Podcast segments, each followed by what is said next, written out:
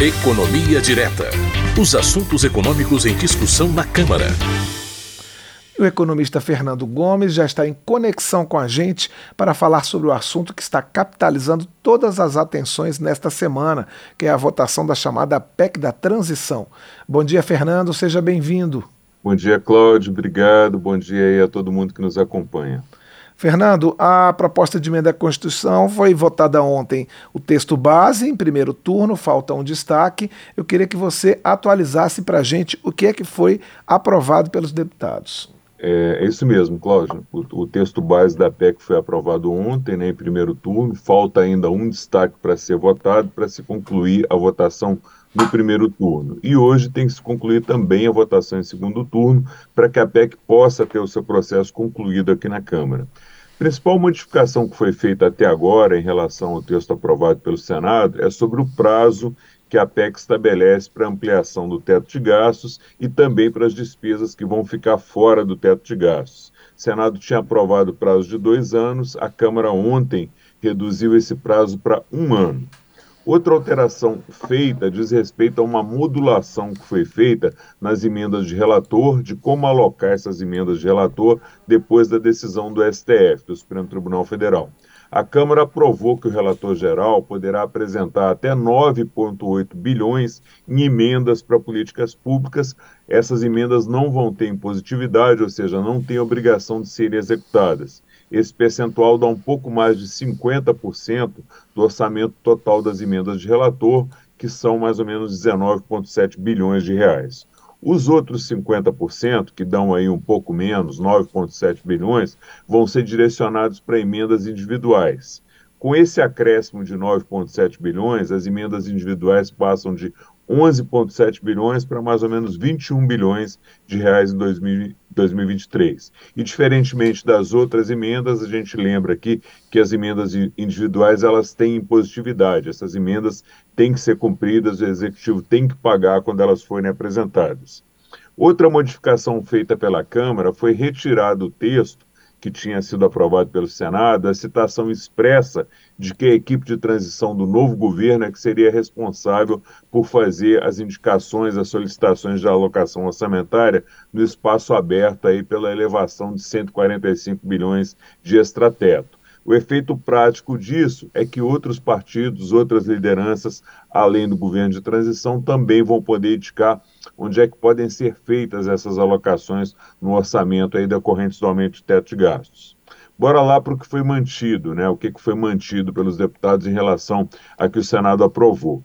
Primeiro ponto convergente, aprovado também pelo Senado, é a elevação do teto de gastos em 145 bilhões de reais. Essa elevação vai permitir ao governo eleito pagar o Auxílio Brasil, no valor de 600 reais a partir do ano que vem, pagar também aquele benefício extra de 150 reais para as famílias que têm filhos com idade até 6 anos.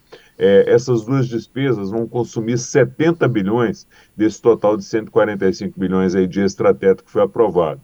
E aí sobram para o governo eleito 75 bilhões de reais que poderão ser usados para ampliar os valores de programas que tiveram aí os seus orçamentos considerados insuficientes pelo governo de transição. Aí fala-se em usar esses recursos para aumentar o orçamento do merenda escolar, do programa Farmácia Popular, Minha Casa Minha Vida, para reforçar o orçamento do DENIT, Vale Gás aí, para a gente citar as principais.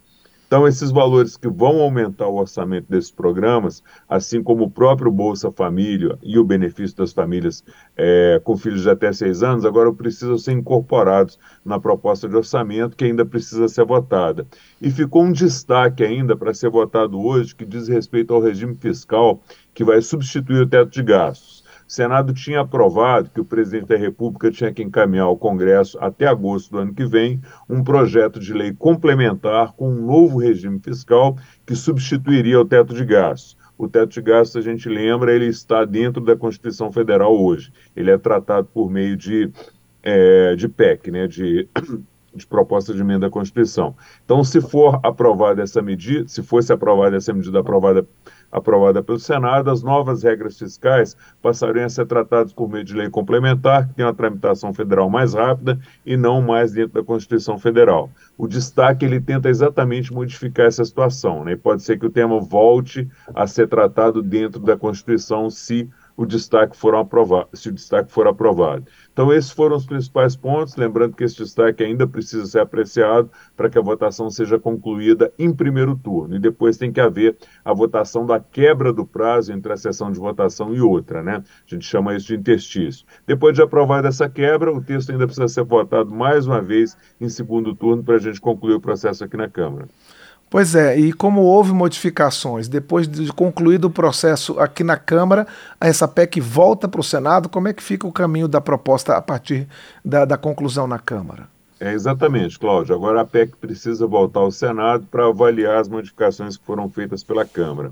E o Senado aprovando, sem propor novas modificações em relação ao novo texto da Câmara, aí a PEC está pronta para começar a valer. E aí começa a, a corrida para aprovar o orçamento o mais rápido possível, incorporando na proposta do orçamento as modificações, as suplementações de rubrica orçamentária que foram aprovadas na PEC. Né? Então, depois da PEC aprovada, a proposta orçamentária precisa incluir os 200 reais no orçamento para que o Bolsa Família seja de 600 reais no ano que vem, precisa incluir o benefício para as famílias com filhos de até seis anos, precisa incluir a suplementação dos orçamentos aí do merenda escolar, do farmácia popular, do Minha Casa Minha Vida, do Vale Gás, da recomposição do DENIT, para a gente citar os principais. E depois de incluídos esses valores, a gente lembra ainda que a proposta orçamentária precisa ser aprovada preliminarmente pela CMO, que é a Comissão Mista de Orçamento, e depois precisa ser aprovado pelo Congresso. Para aí sim a gente ter, ter concluído tudo que precisa ser feito em termos de orçamento para o próximo ano. Fernando, já se fala em prazos, né? É, já está se ventilando até que, enfim, esse, essa aprovação do, do, orçamento possa ser estendida, possa ir até a semana que vem, inclusive, né? Mas por enquanto isso, é tudo é, especulação, porque tudo depende do ritmo dessas aprovações. É, é, acho que se, se a PEC for aprovada hoje, né, há, há um tempo ainda para tentar se votar o orçamento nesta semana. Se não for possível, existe também, como você disse, né, essa possibilidade de que o orçamento seja votado na semana que vem. E você tem uma outra possibilidade também, né, que eu acho que ninguém trabalha com ela, mas é de que o orçamento seja aprovado no ano que vem. Você tem um dispositivo na lei de, de diretrizes orçamentárias que permite que, caso o orçamento não seja aprovado até o final do ano, você pode iniciar o ano seguinte gastando até um dozeavos da proposta orçamentária é, para ir cumprindo as despesas enquanto o orçamento não é aprovado. Isso aconteceu é, em 2021, que foi o ano de pandemia, que o orçamento só foi aprovado no final de março. Então você tem todas essas possibilidades no radar aí ainda. Ok, Fernando, eu agradeço mais uma vez a sua participação no programa Painel Eletrônico e aproveito para avisar que essa foi a última edição do quadro Economia Direta em 2022. O Fernando faz uma pausa e volta a estar conosco em fevereiro do ano que vem.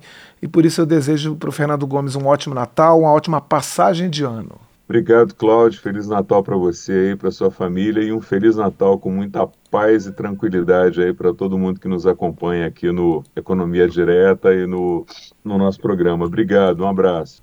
Um abraço para você, Fernando.